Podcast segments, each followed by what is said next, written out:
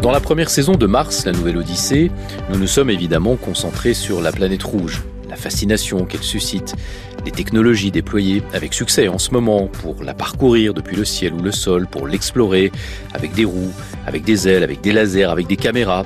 Tout cela avec pour horizon une nouvelle Odyssée humaine qui un jour nous transportera sans doute, en tout cas quelques-uns d'entre nous, vers ces paysages rocailleux un homme, une femme sur Mars. Mais pour réussir ce voyage périlleux, ceux qui ont les yeux tournés vers l'espace ont désormais un autre astre en ligne de mire, beaucoup plus proche de la Terre et désormais vu comme une sorte de centre d'entraînement avant cette future épopée martienne, la Lune.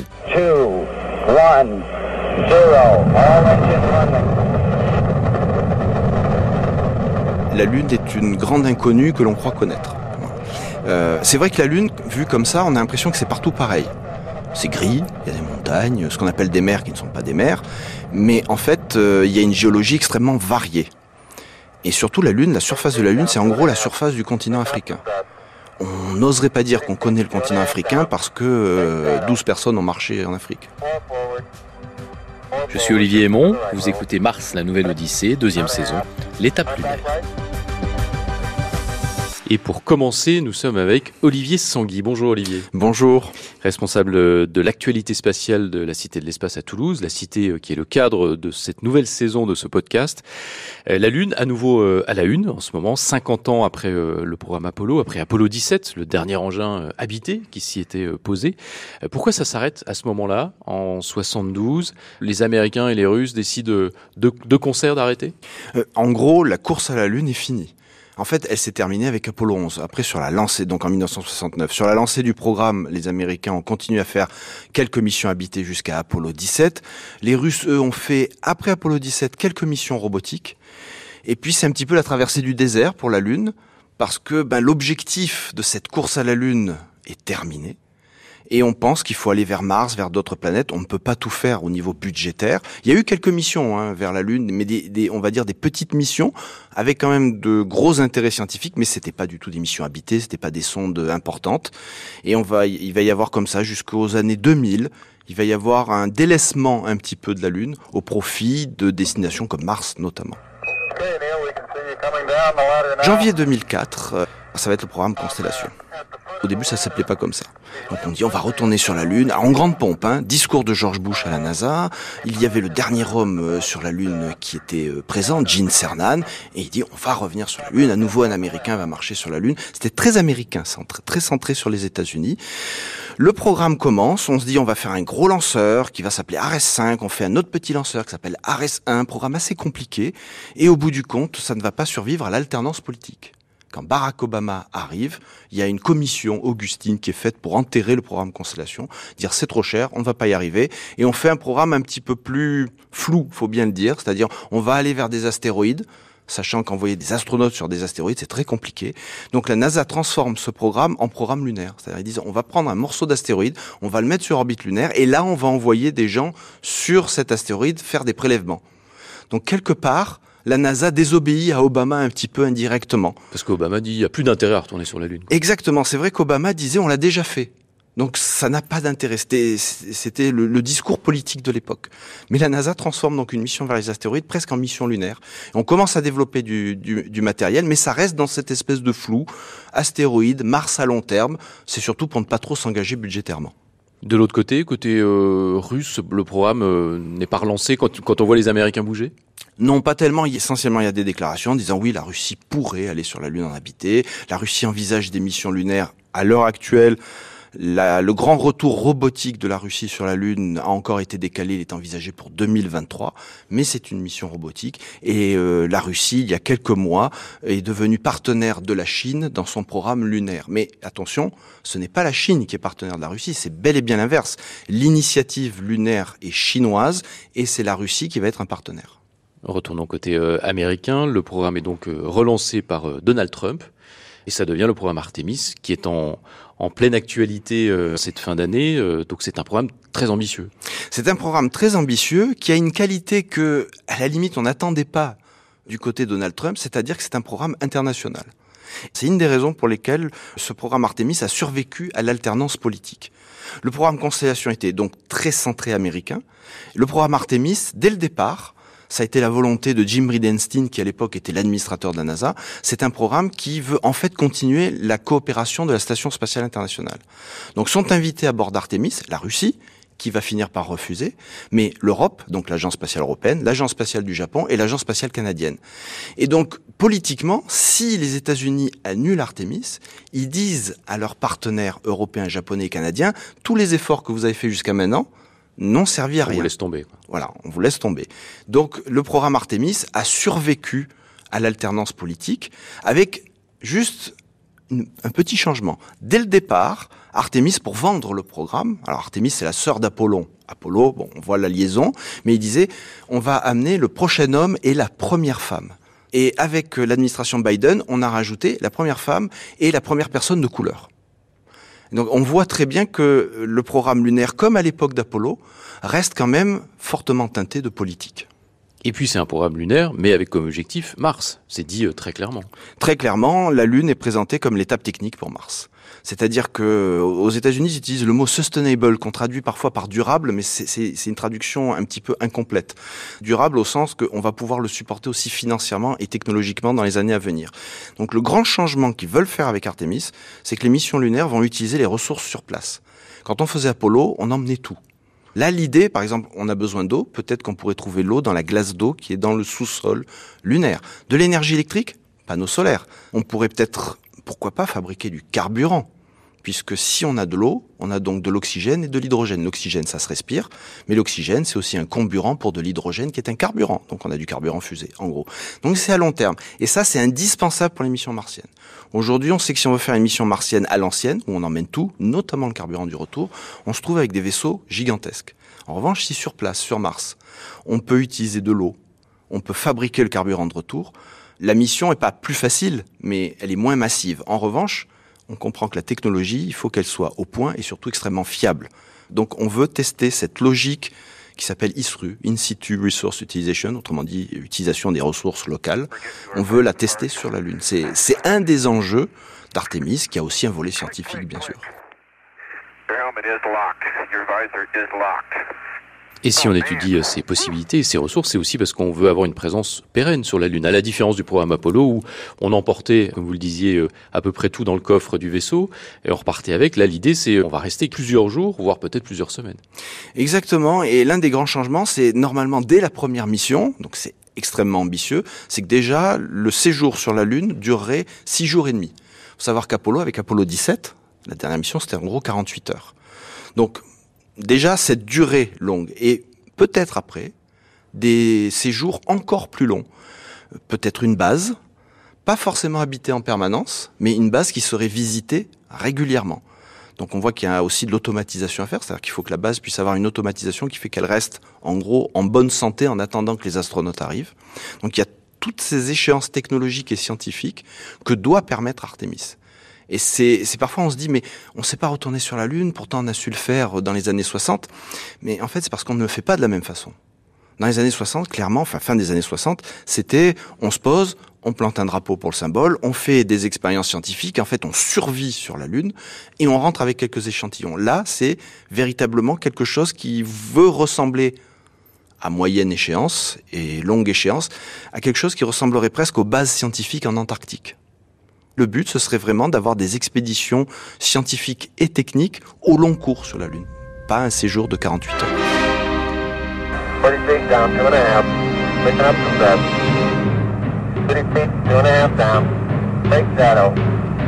Alors il y a un enjeu technologique, il y a un enjeu d'ingénierie, on va dire, pour euh, notamment penser à, aller sur Mars ensuite. Et puis, euh, vous l'avez dit, il y a un enjeu euh, scientifique quand même. Finalement, ça veut dire qu'on ne la connaît pas si bien que ça, cette Lune. On la voit tous les jours quand le, Soleil se couche, notamment. On a ramené des échantillons, on l'a déjà beaucoup étudié, et en même temps, il y a encore des choses à découvrir. Oui, en fait, la Lune est une grande inconnue que l'on croit connaître. C'est vrai que la Lune, vue comme ça, on a l'impression que c'est partout pareil c'est gris, il y a des montagnes, ce qu'on appelle des mers qui ne sont pas des mers, mais en fait, euh, il y a une géologie extrêmement variée. Et surtout, la Lune, la surface de la Lune, c'est en gros la surface du continent africain. On n'oserait pas dire qu'on connaît le continent africain parce que 12 personnes ont marché en Afrique. Il y a encore beaucoup de choses à découvrir. Le, gros scénario, c'est que la Lune s'est formée il y a plus de 4 milliards d'années. Un objet de la taille de Mars a frappé la Terre, a arraché un morceau de la Terre. Ce morceau a formé la Lune. Il a refroidi beaucoup plus vite. Ça, c'est la Lune. Et donc, un des intérêts de la Lune, c'est qu'en étudiant la Lune, en fait, on étudie l'histoire de la Terre. Donc, on voit que les intérêts sont multiples. On l'a déjà étudié grâce aux échantillons, un peu moins de 400 kilos euh, rapportés. Ça a permis évidemment, ça c'est l'émission Apollo, ça a permis euh, évidemment d'améliorer les connaissances dès les années 70. Oui, ça a confirmé le scénario général de l'impact. Formation impact. On va dire c'est l'hypothèse la plus largement euh, admise parmi les, les planétologues. Maintenant, peut-être qu'on aura des surprises dans le futur. La science aime bien se remettre en cause. Hein, c'est comme ça qu'elle fonctionne.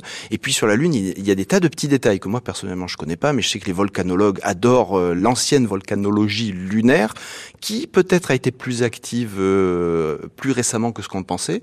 Avant, on disait, bon, en gros, les volcans lunaires, c'est mort depuis un ou deux milliards d'années. Puis on se dit, ah non, mais peut-être maintenant, c'est en centaines de millions d'années, ce qui, en termes géologiques, est récent. Donc on continue à faire des découvertes sur la Lune, notamment par les observations télescopiques ou par les sondes automatiques, et on arrive à un point où on se dit ce serait bien d'aller au sol pour maintenant confirmer, infirmer et aller plus loin. Donc euh, la Lune reste encore euh, un territoire où on a énormément de choses à apprendre. Et c'est pour ça qu'il y a autant d'agences spatiales euh, qui décident d'y retourner. On a parlé du programme Artemis qui est un retour de humains habités, euh, mais il y a aussi plein de, de, projets ou de programmes qui sont en cours d'exploration, on va dire, scientifique. Oui, parce qu'il y a l'intérêt scientifique et aussi parce que la Lune est une destination, je dirais, suffisamment proche et assez lointaine. Quand on est une agence spatiale et qu'on veut commencer à se frotter à quelque chose d'un peu compliqué, pour pousser ses ingénieurs, pour pousser sa technique, la technique du pays, parce qu'on sait qu'un programme spatial tire vers le haut toute la filière universitaire, technologique et industrielle d'un pays, eh bien la Lune, c'est la première difficulté d'importance qu'on peut se permettre. C'est 400 000 kilomètres. Donc c'est loin, mais c'est suffisamment proche pour le faire. Et quand on est une agence, la station spatiale, c'est 400 voilà. kilomètres. Voilà, et là, voilà, 400 000. C'est mille fois plus loin. Voilà. Mais c'est en même temps atteignable. Par exemple, la, la, Corée du Sud, qui est un programme spatial qui se développe euh, de façon euh, très importante, sa première destination d'exploration scientifique planétaire, c'est logique, c'est la Lune avec une sonde qui est en cours euh, d'être autour de la Lune. Et la Chine a commencé son programme d'exploration planétaire avec des missions robotiques qui aujourd'hui sont des grands succès. Ils ont même réussi à faire le premier alunissage sur la face cachée. La face cachée, on la connaissait, elle a été survolée du temps d'Apollo, etc., mais on s'était jamais posé. Ils ont fait un retour d'échantillons robotiques.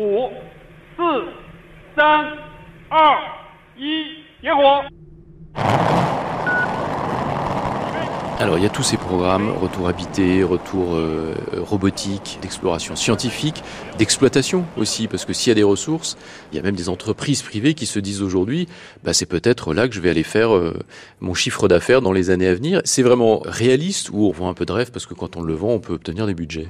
Alors c'est intéressant parce que c'est à la fois réaliste et à la fois beaucoup de rêves.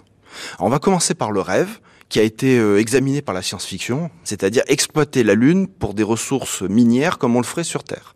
On pense notamment à l'hélium 3 qui pourrait permettre de faire une fusion qui n'a pas de produits radioactifs, sauf que la fusion à l'hélium 3 elle est plus compliquée qu'une fusion qu'on n'arrive toujours pas encore à exploiter concrètement sur Terre. Surtout, on ne sait pas euh, le matériel qu'il faudrait mettre en œuvre pour récolter suffisamment d'hélium 3 pour, je le rappelle, un réacteur à fusion qui pour l'instant n'existe que sur plan. Donc ça, c'est le rêve. Aujourd'hui, ramener du platine, même des métaux extrêmement précieux comme le platine ou l'or de la Lune, encore faut-il les trouver, il coûterait considérablement plus cher que si on les trouvait sur Terre. Donc l'intérêt n'est pas encore là. En revanche, l'exploitation des ressources là où c'est réaliste, c'est l'eau, pour notamment la fameuse autonomie locale. Et là, la NASA veut utiliser un principe commercial. C'est-à-dire que la NASA dit à des sociétés privées, nous allons faire des contrats, vous allez nous fournir, par exemple, de l'eau, de l'hydrogène à partir des ressources locales et on va vous l'acheter. Et il va falloir ben, trouver le prix qui fait que la société privée peut faire une marge raisonnable. C'est probablement ça qui va se passer au départ. Ou des contrats où ils vont dire à des sociétés privées, vous nous mettez au point le processus industriel, autrement dit l'instrument, l'engin qui va permettre d'exploiter de la ressource locale. C'est comme ça que des sociétés privées vont en quelque sorte exploiter la Lune. Mais au départ, ça va pas être pour vendre sur Terre ce qu'on va trouver sur la Lune, ça n'a pas de sens dans l'économie actuelle, ça va être pour fournir cette autonomie locale plus poussée que dans un cadre de mission classique. Alors ça pose des petits soucis parce qu'en théorie, il y a quelque chose qui s'appelle le traité de l'espace, qui, si on, selon comment on lit, euh, bah, interdit l'exploitation commerciale. Donc on contourne en disant c'est de l'exploitation commerciale par contrat, mais en fait c'est pour faire de l'exploration scientifique. Mais euh, tout le monde n'est pas heureux de cette interprétation-là euh, du traité de l'espace.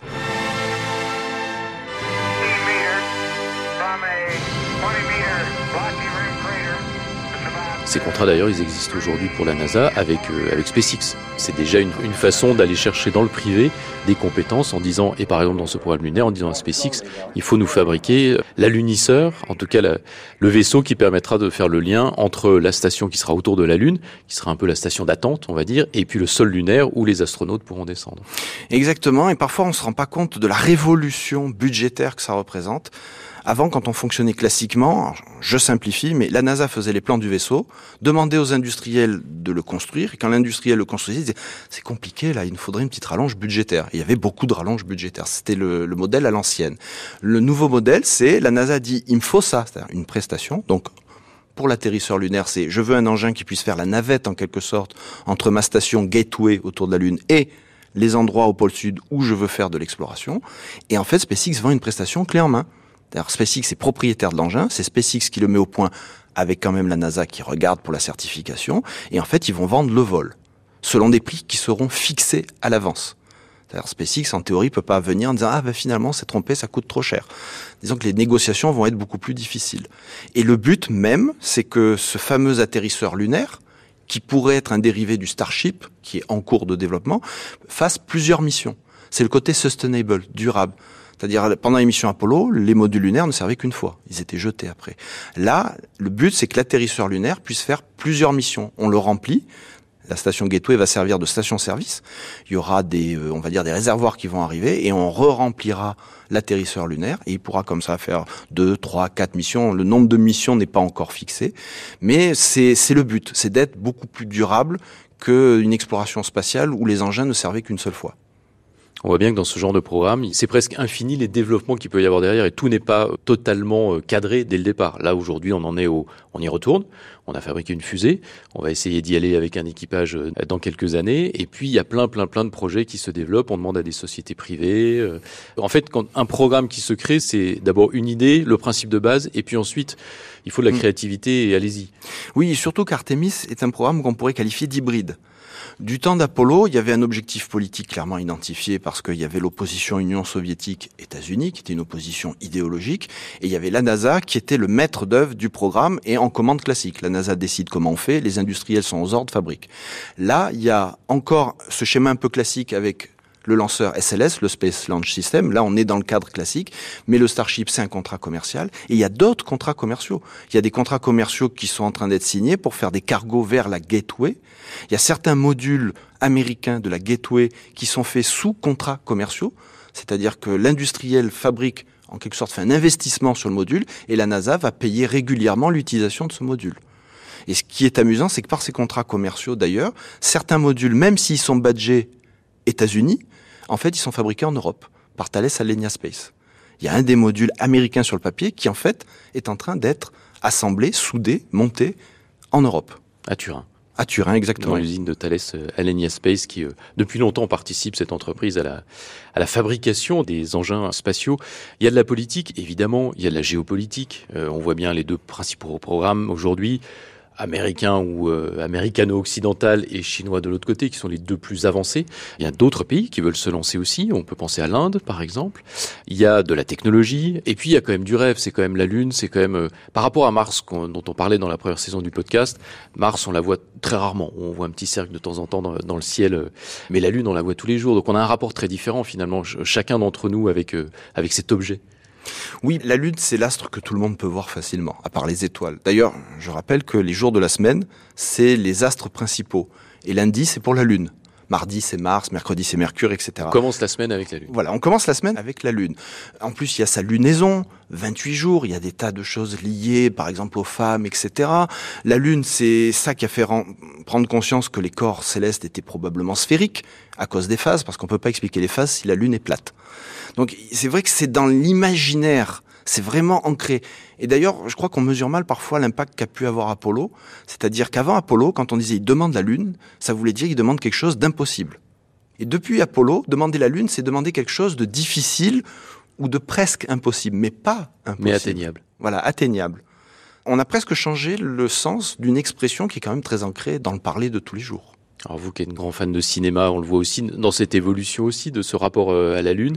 Il y a même désormais la Lune menaçante. Il y a eu un film récemment, Moonfall, qui devient un film catastrophe, qui n'est pas le meilleur film du moment. De loin. Euh, mais euh, en fait, c'est ça qui est intéressant, c'est que le, le, le regard qu'on porte sur, sur cet astre qui est le, le, plus proche, finalement, change au fil des décennies. Oui, le cinéma a toujours été un très bon indicateur de ce qui se passe dans le spatial parce que les, bons cinéastes s'inspirent à la fois de ce qui va arriver, de ce qui se passe en ce moment.